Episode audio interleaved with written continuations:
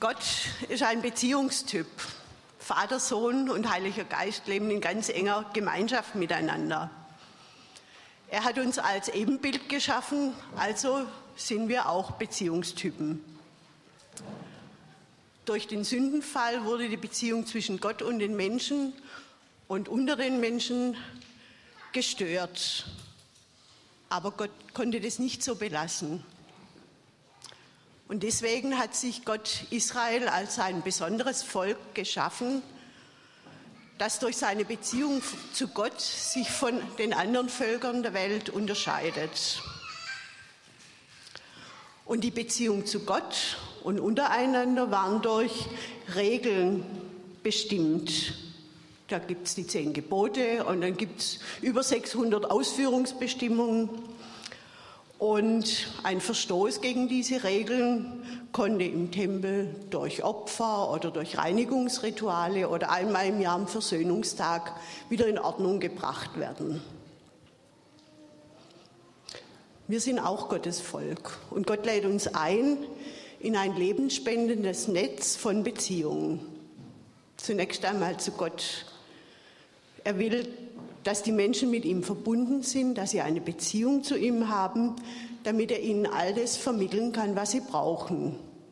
Also nicht nur Regeln und Anweisungen, sondern auch Annahme, Fürsorge, Liebe, Kraft, eine klare Perspektive und Weisheit. Und jeder, der mit Gott verbunden ist, soll auch fest mit allen anderen verbunden sein, die zu diesem Beziehungsnetz gehören. Da gibt es jetzt nicht so Einzelanweisungen und Regeln mit Ausführungsbestimmungen, sondern da gibt es eine grundsätzliche Anweisung von Gott. Jesus sagt, du sollst den Herrn, deinen Gott, lieben von ganzem Herzen, mit ganzer Hingabe und mit einem ganzen Verstand. Das ist das erste und wichtigste Gebot. Ebenso wichtig ist aber das zweite, du sollst deinen Mitmenschen lieben wie dich selbst. Und alle anderen Gebote und Forderungen der Propheten sind in diesen zwei Geboten enthalten. Also Gott lieben und den anderen wie dich selbst. Und es gibt auch Anweisungen, wie Verstöße gegen diese Anweisung gehandhabt werden sollen. Vater unser beten wir, vergib uns unsere Schuld, wie auch wir vergeben unseren Schuldnern. Also es geht nicht mehr so sehr um die Frage, ist die Regel XY jetzt eingehalten worden oder nicht. Es geht auch nicht mehr die um die Frage nach korrektem Verhalten oder um die Frage, wer hat jetzt recht, sondern es geht darum, ist die Beziehung von Liebe bestimmt. Es geht in erster Linie nicht um unsere moralischen Verfehlungen, sondern um etwas viel Umfassenderes. Wir können oft das Gute und Richtige tun, das was anderen und auch uns nützt. Aber stattdessen tun wir aus Nachlässigkeit oder Bequemlichkeit oder aus Angst, zu kurz zu kommen, gerade das nicht, sondern das, was den anderen schadet. Und es belastet die Beziehung zu den anderen und zu Gott. Und da brauchen wir Vergebung. Vergebung von Gott, dass ich die Möglichkeit habe, zurückzukehren in die Beziehung zu Gott. Und Vergebung, die ich anderen ausspreche und damit die Möglichkeit in Anspruch nehme, die Störungen in Beziehungen aus der Welt zu schaffen. Es geht darum, immer wieder eine Entscheidung zu treffen, zurück in die Haltung der Liebe und gegen Rache und Vergeltung. Das ist Vergebung. Es gibt also zwei Aspekte von Vergeben und deswegen teilt sich die Predigt auch in zwei Teile. Also erstmal so die Frage oder das Thema Gott vergibt mir. Und ich möchte euch da eine Geschichte erzählen von Tom, dem Räuberjungen, der vom Königssohn aus der Räuberhöhle befreit wird und ins Königsschloss kommt und da lernt er jetzt als Königskind zu leben. Und in dem Schloss, da gibt es einen Saal, wo immer das Essen serviert wird. Und da gibt es ganz viele wunderschöne Dinge. Da gibt es bunte Vorhänge und lustige Bilder. Und vieles, was schön anzuschauen ist. Und unter anderem gibt es da ein Kästchen. Das hängt an der Wand oberhalb von der Truhe. Und da kann man an der Schnur ziehen und wenn man da dran zieht, dann spielt ganz wunderschöne Musik. Tom hat so eine Musik überhaupt noch nie gehört und es fasziniert ihn und immer und immer wieder zieht er an dem Faden. Eines Tages sind die anderen Kinder alle schon zum Spielen gegangen. Da beschließt er, dass er sich das jetzt mal genau angucken will. Und er klettert auf die Truhe und holt dieses Kästchen runter. Da ist hinten ein Türchen, das macht er auf und da hat es ganz viele blitzende Räder und Stäbchen und Jetzt will er mal probieren, ob er da mit seinen Fingern auch Musik machen kann. Äh, nun sind sein, hat er so ein bisschen plumpe Bubenfinger und ratsch ist da irgendwas abgebrochen. Schnurrt noch ein bisschen und dann ist er aus. Der Tom erschrickt fürchterlich und überlegt, was mache ich denn jetzt? Und dann kommt so die ganze Angst hoch, dass er jetzt weggeschickt wird. Oder bei den Räubers hat es da immer Prügel gegeben, wenn man was kaputt gemacht hat. Und dann beschließt er, jetzt hängt er das einfach wieder zurück, macht die, das Türchen zu, hängt es wieder zurück und dann rennt er davon. Und rennt und rennt und rennt. Raus in den Park und denkt immer, wenn die, wenn die merken, was ich gemacht habe, dann ist es vorbei. Und er sucht nach einem Platz, wo er sich verstecken kann. Da findet, sieht er einen hohen Baum und klettert darauf, ganz oben, hält sich krampfhaft an einem Ast fest und hat ganz große Angst und denkt, was wird der König sagen und was werden die Kinder sagen und die mögen mich bestimmt alle nimmer und es ist ganz furchtbar.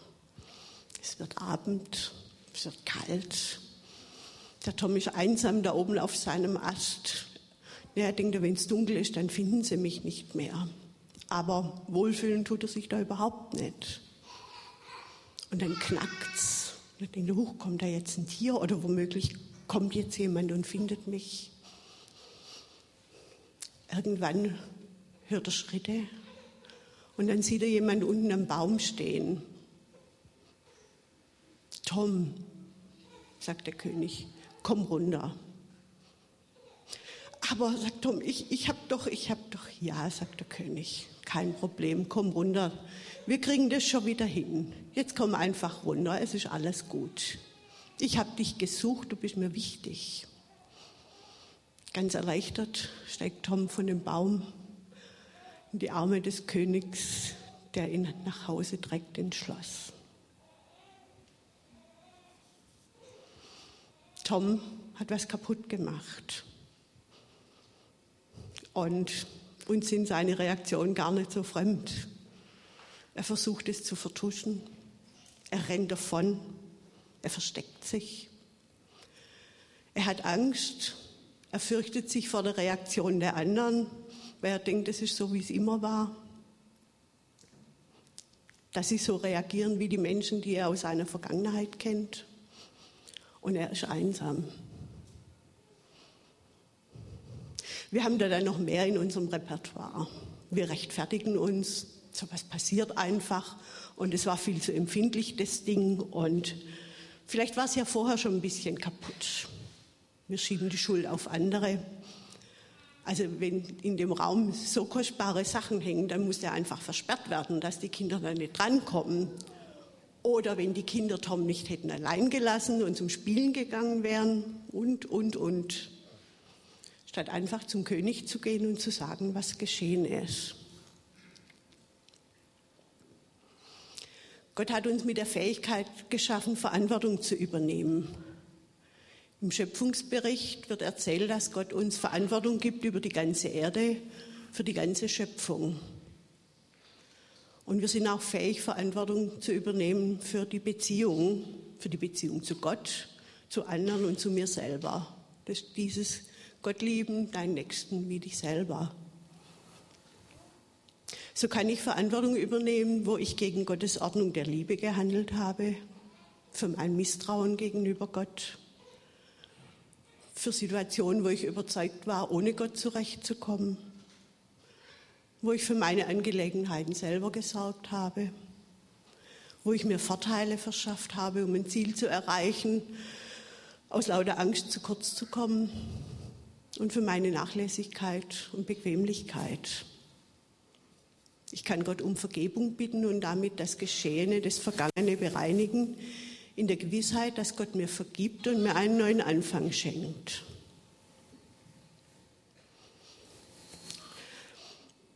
Aber wozu soll ich denn dann eigentlich Gott um Vergebung bitten, wenn er doch eh alles vergibt? Vergebung kostet.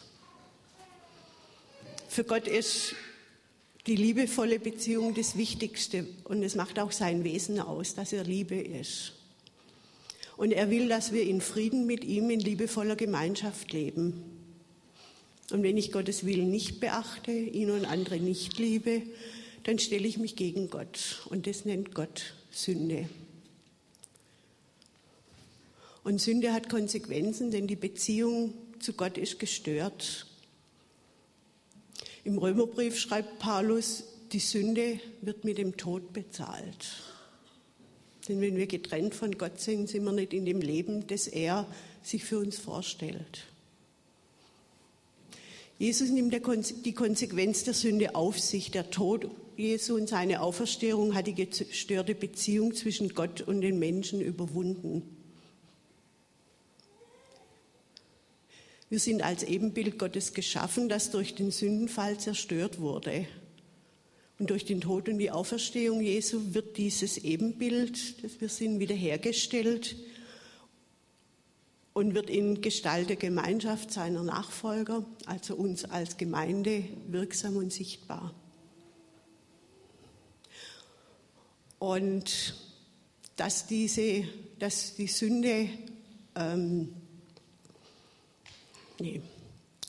Die Konsequenz der Sünde hat Jesus aufgehoben und zwar als Vorleistung uns gegenüber.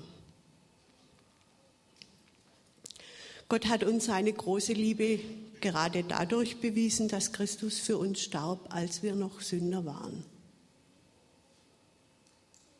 Nicht darin besteht die Liebe, dass wir Gott geliebt haben, sondern dass er uns geliebt hat und seinen Sohn als Sühne für unsere Sünden gesandt hat. Denn Gott hat Christus, der ohne Sünde war, mit all unserer Schuld beladen und verurteilt, damit wir freigesprochen sind und Menschen werden, die Gott gefallen. Ähm, und im Abendmahl heißt es, anschließend nahm Jesus den Wein, dankte Gott und reicht ihn seinen Jüngern und sagt, trinkt alle daraus. Das ist mein Blut, mit dem der neue Bund zwischen Gott und den Menschen besiegelt wird. Es wird zur Vergebung ihrer Sünden vergossen. Jesus hat alles getan, damit wir Vergebung von Gott bekommen. Und Paulus sagt, in Gottes Augen wart ihr tot, aber er hat euch mit Christus lebendig gemacht. Die Konsequenz der Sünde ist Tod und durch die Vergebung kommen wir wieder ins Leben. Und er hat alle Schuld vergeben. Gott hat den Schuldschein, der uns mit seinen Forderungen so schwer belastete, eingelöst und auf ewig vernichtet, indem er ihn ans Kreuz nagelte. Also da kommt dieses Bild, dass alles das, was wir an Verstößen gegen Gottes Regeln tun, auf Schuldscheinen steht, die Gott nimmt und ans Kreuz Jesu heftet. Und damit sind wir frei.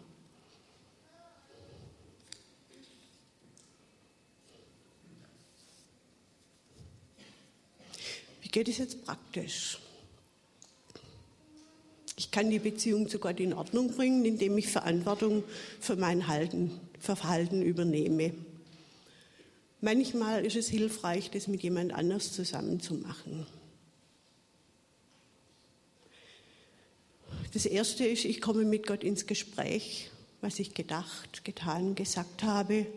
Und zwar nicht pauschal, sondern möglichst konkret.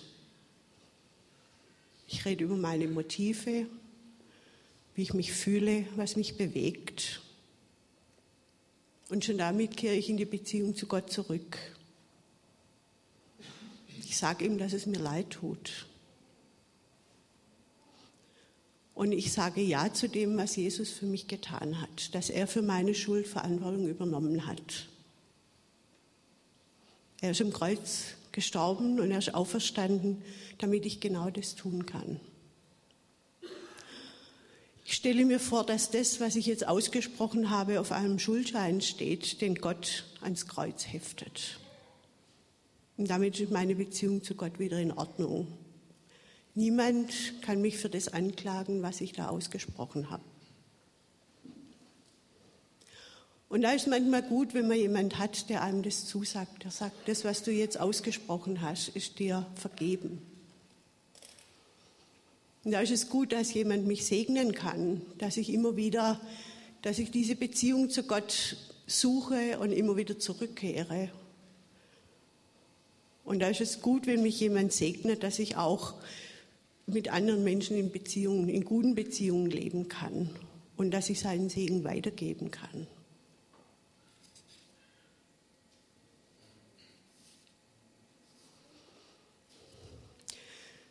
wenn ich andere nicht liebe, versäume, ihnen Gutes zu tun und sie dadurch Schaden nehmen, verletzt werden, kann ich Gott um Vergebung bitten. Aber ich erlebe, dass ich durch andere verletzt werde oder mich durch das, andere, das Verhalten anderer verletzt fühle. Und da soll ich vergeben. Anderen vergeben, da gibt es Missverständnisse. Ich will bloß einige ansprechen. Erstens, manche meinen, Vergebung heißt, dass ich das Verhalten des anderen gutheiße und ihn für unschuldig erkläre. Aber das stimmt nicht. Vergeben heißt nicht, dass wir falsches Verhalten für richtig erklären, dass wir Sünde rechtfertigen und sagen, das war nicht schlimm. Im Gegenteil. Wenn wir vergeben, dann halten wir unrechtes Verhalten auch weiterhin für falsch. Sünde bleibt Sünde, auch wenn wir sie vergeben. Ähnlich ist es ja auch mit Gottes Umgang mit der Sünde und dem Sündern. Auch er unterscheidet. Der Sünder wird begnadigt, aber die Sünde wird damit nicht gut geheißen, sondern für dieses Fehlverhalten muss Jesus teuer bezahlen. Wenn wir also jemandem vergeben, dann geht es nicht darum, die Schuld klein zu reden, sondern darum, dem Menschen trotz der Schuld zu vergeben. Das Zweite, Vergebung ist nur dann notwendig, wenn der Mensch, der uns Schaden zugefügt hat, sich schon verändert hat oder durch die Vergebung verändert wird. Wir denken, es ist sinnlos, jemanden zu vergeben, der keinerlei Reue und Einsicht zeigt. Aber bei Vergebung geht es nicht in erster Linie um Veränderung bei dem anderen, sondern um Befreiung bei mir selbst. Wir vergeben nicht, damit der andere sich verändert, sondern damit ich selbst von diesen negativen Gedanken und Gefühlen befreit werde. Vergebung ist also gerade da notwendig, wo beim anderen keine Veränderung geschieht.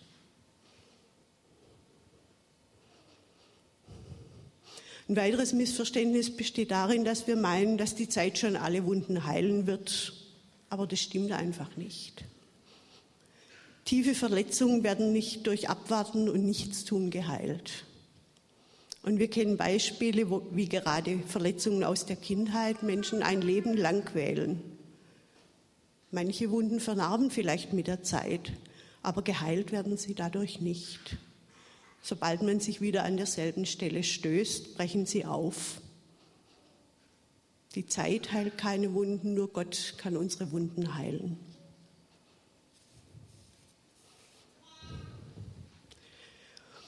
Manchmal meinen wir auch, wer vergibt, muss auch vergessen. Diese Zusammenstellung von Vergeben und Vergessen ist ja geradezu sprichwörtlich geworden.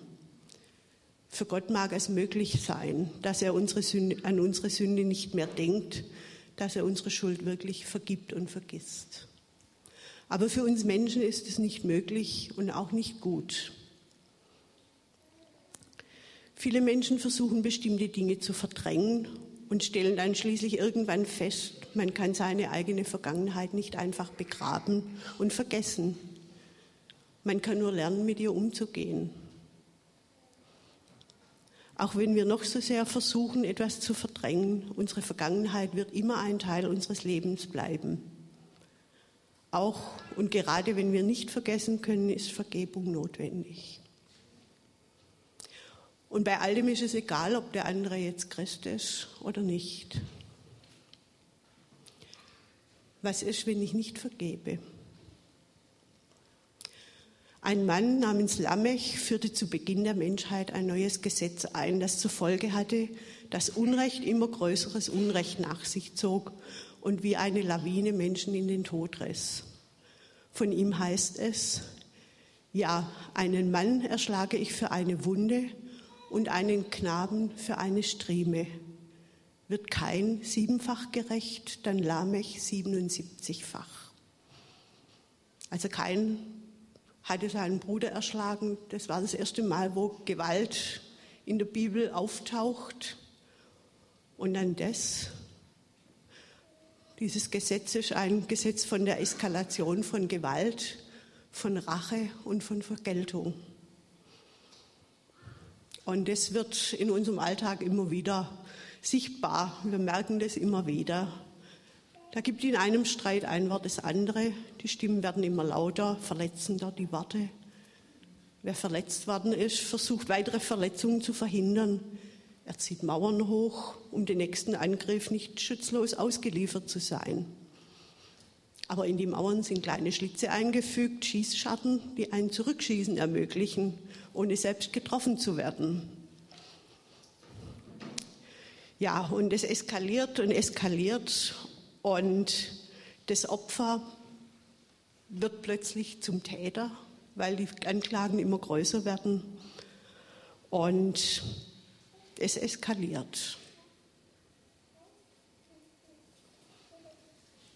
Aber Gott hat diese verfahrene Situation nicht hingenommen. Im Jesaja heißt es, Jesus wurde durchbohrt wegen unserer Verbrechen, wegen unserer Sünden zermalmt. Zu unserem Heil lag die Strafe auf ihm. Durch seine Wunden sind wir geheilt. Der Herr lud auf ihn die Schuld von uns allen. Und dabei geht es jetzt nicht um die Beziehung des Einzelnen zu Gott und zu den anderen. Es heißt im Vater unser ja nicht, vergib mir meine Schuld, wie ich vergebe meinen Schuldnern, sondern vergib uns unsere Schuld, es geht auch um eine größere Dimension von Vergebung. Jesus versteht seinen Tod als göttliche Tat der Befreiung von Unterdrückung und Versklavung unter ein sündiges, ungerechtes Herrschaftssystem.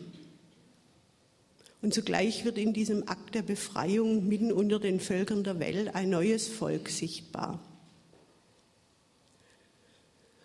Über die Vergebung der individuellen Schuld hinaus geht es dem Gott Israels, nee, Entschuldigung, über die Vergebung der individuellen Schuld hinaus geht es um die Wiederherstellung des Gottesvolkes in der Gemeinschaft mit dem Gott Israels.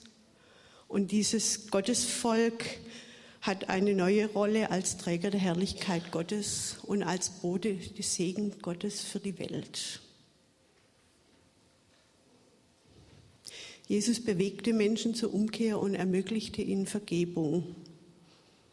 Er begegnete Menschen, sah sie an, schenkte ihnen das Gefühl, angenommen zu sein. Und erst in diesem Angenommensein realisierten sie ihre Situation, erkannten ihren eigenen Anteil am Schmerz, der ihnen das Leben schwer machte, und bekamen die Sehnsucht, von den Mauern und Schießscharten befreit zu werden. Und sie baten Jesus um Vergeben, Vergebung, die er ihnen gewährte. Gott durchbrach dieses Gesetz des Lamech mit Vergebung. Und auch wir können dieses Gesetz mit Vergebung durchbrechen. Ich kann entscheiden, wie ich mit Schuld umgehe. Ich kann sie ignorieren oder bagatellisieren. Das erspart die Auseinandersetzung und ist bequem aber man nimmt weder sich noch die Schuld noch den anderen ernst. Ich kann mit Vergeltung und Rache reagieren wie der Lamech. Da wird die Schuld sehr wohl ernst genommen. Was kaputt gegangen ist, schreit nach Ausgleich. Und dann wird Verletzung mit Verletzung ausgeglichen, erlittener Schmerz mit heimgezahltem Schmerz. Dem Gerechtigkeitsempfinden tut es vielleicht gut, aber die erlittene Verletzung schwindet dadurch nicht. Auch nicht, wenn man zeitversetzt Vergeltung übt und Schuld nachgetragen wird. Wer anderen etwas nachträgt, ist selbst alles andere als frei. Oder ich kann vergeben, wie Gott mir vergibt.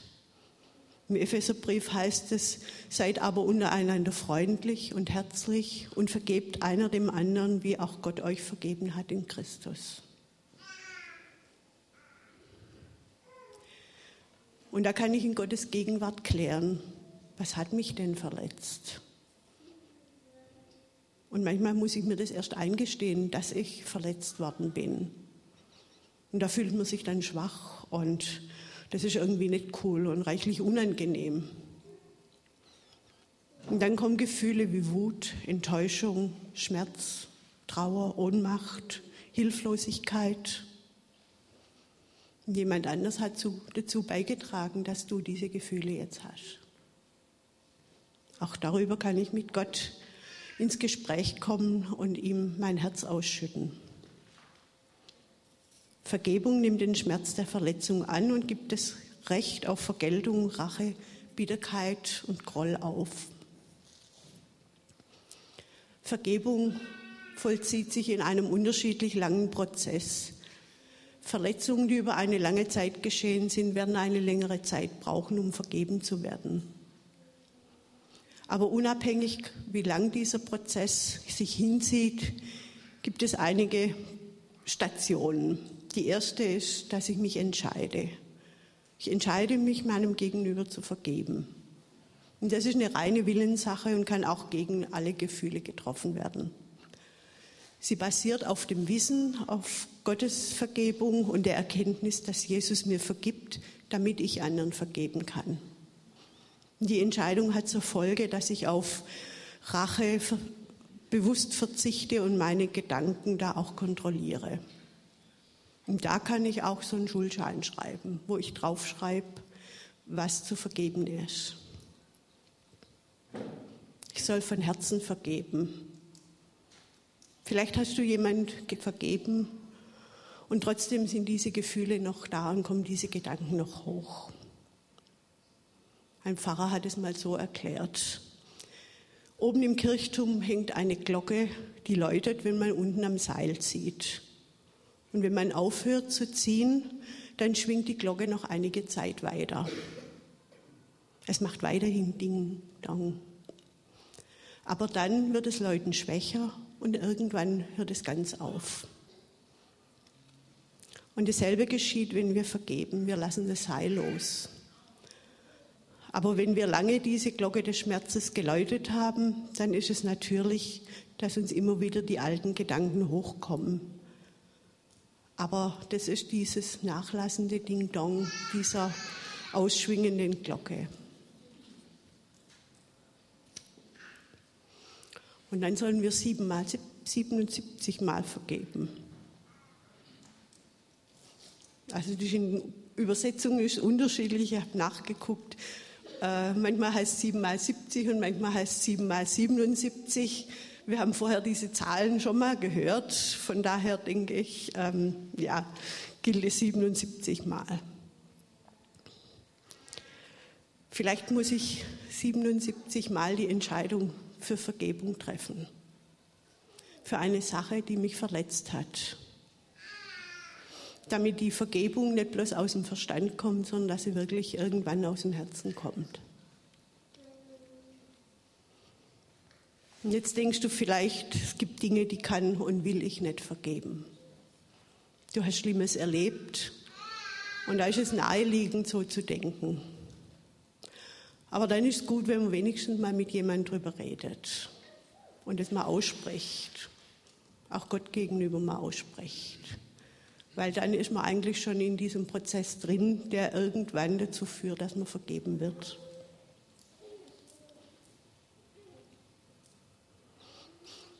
Und nach einiger Zeit sich wird, wird sich mein Blick und mein Gefühl verändern.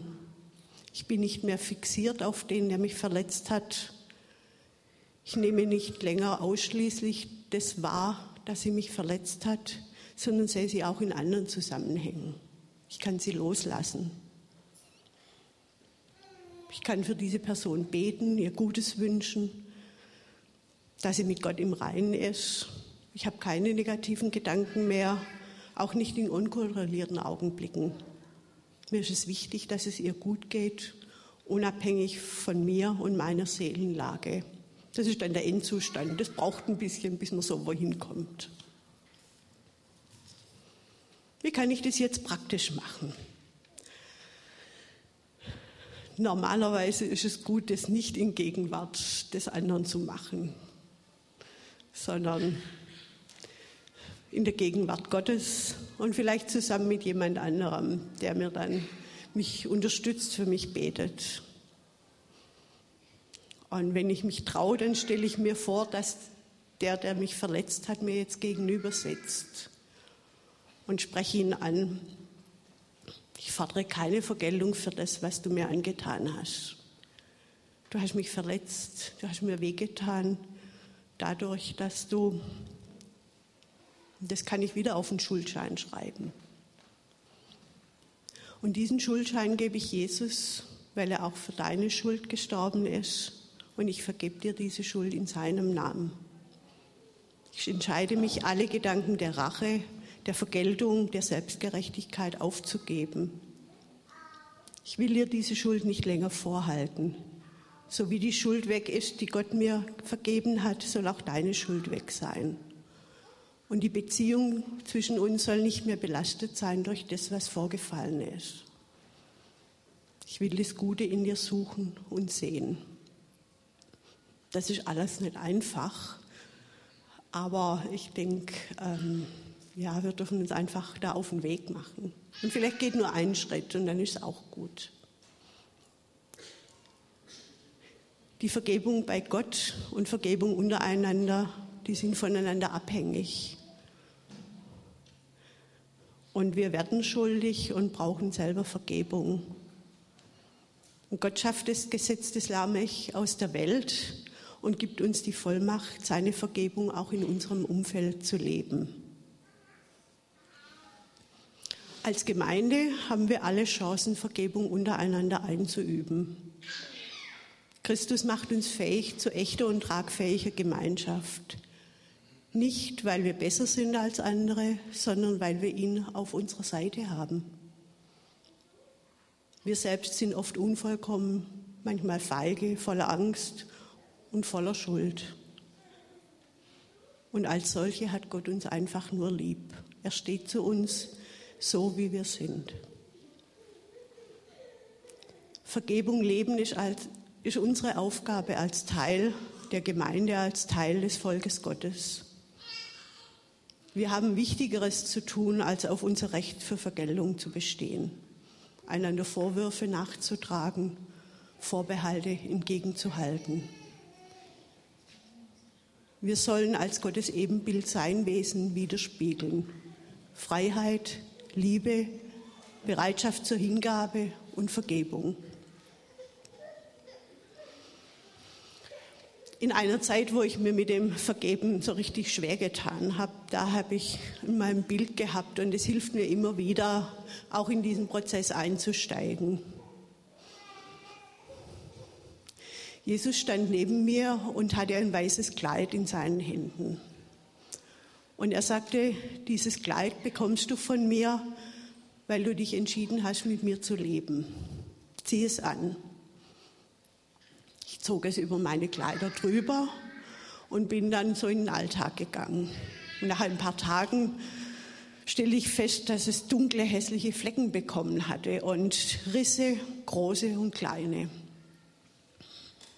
Die Flecken waren Ausdruck der Sünden, die ich begangen hatte und die Risse waren die Verletzungen durch andere. Ich ging zu Jesus, ich war traurig und zugleich auch ziemlich zornig. Ich sagte, das weiße Kleid, das taugt überhaupt nicht für den Alltag. Es wird schmutzig und kaputt. Und wenn ich das anbehalten soll, dann kann ich nicht mehr unter Leute gehen. Aber Jesus sagte, gerade deswegen hast du ja dieses Kleid. Es ist nicht schlimm, wenn es schmutzig und zerrissen ist. Die Flecken kann ich entfernen, wenn du mich um Vergebung bittest. Und die Risse mache ich heil, wenn du denen vergibst, die dich, die dich verletzt haben. Es ist genau dazu da, dass du unter Leute gehst.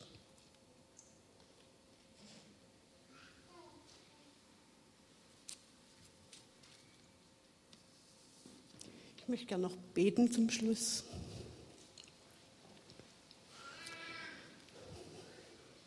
Vater, danke, dass du uns so liebst, wie wir sind. Du willst, dass wir in deiner Ordnung der Liebe miteinander leben. Ich danke dir, Jesus, dass du alles getan hast, den Tod auf dich genommen hast, damit wir Vergebung erfahren können. Von dir angenommen werden wir frei, anderen zu vergeben und können so immer wieder in deine Ordnung der Liebe zurückkehren. Amen.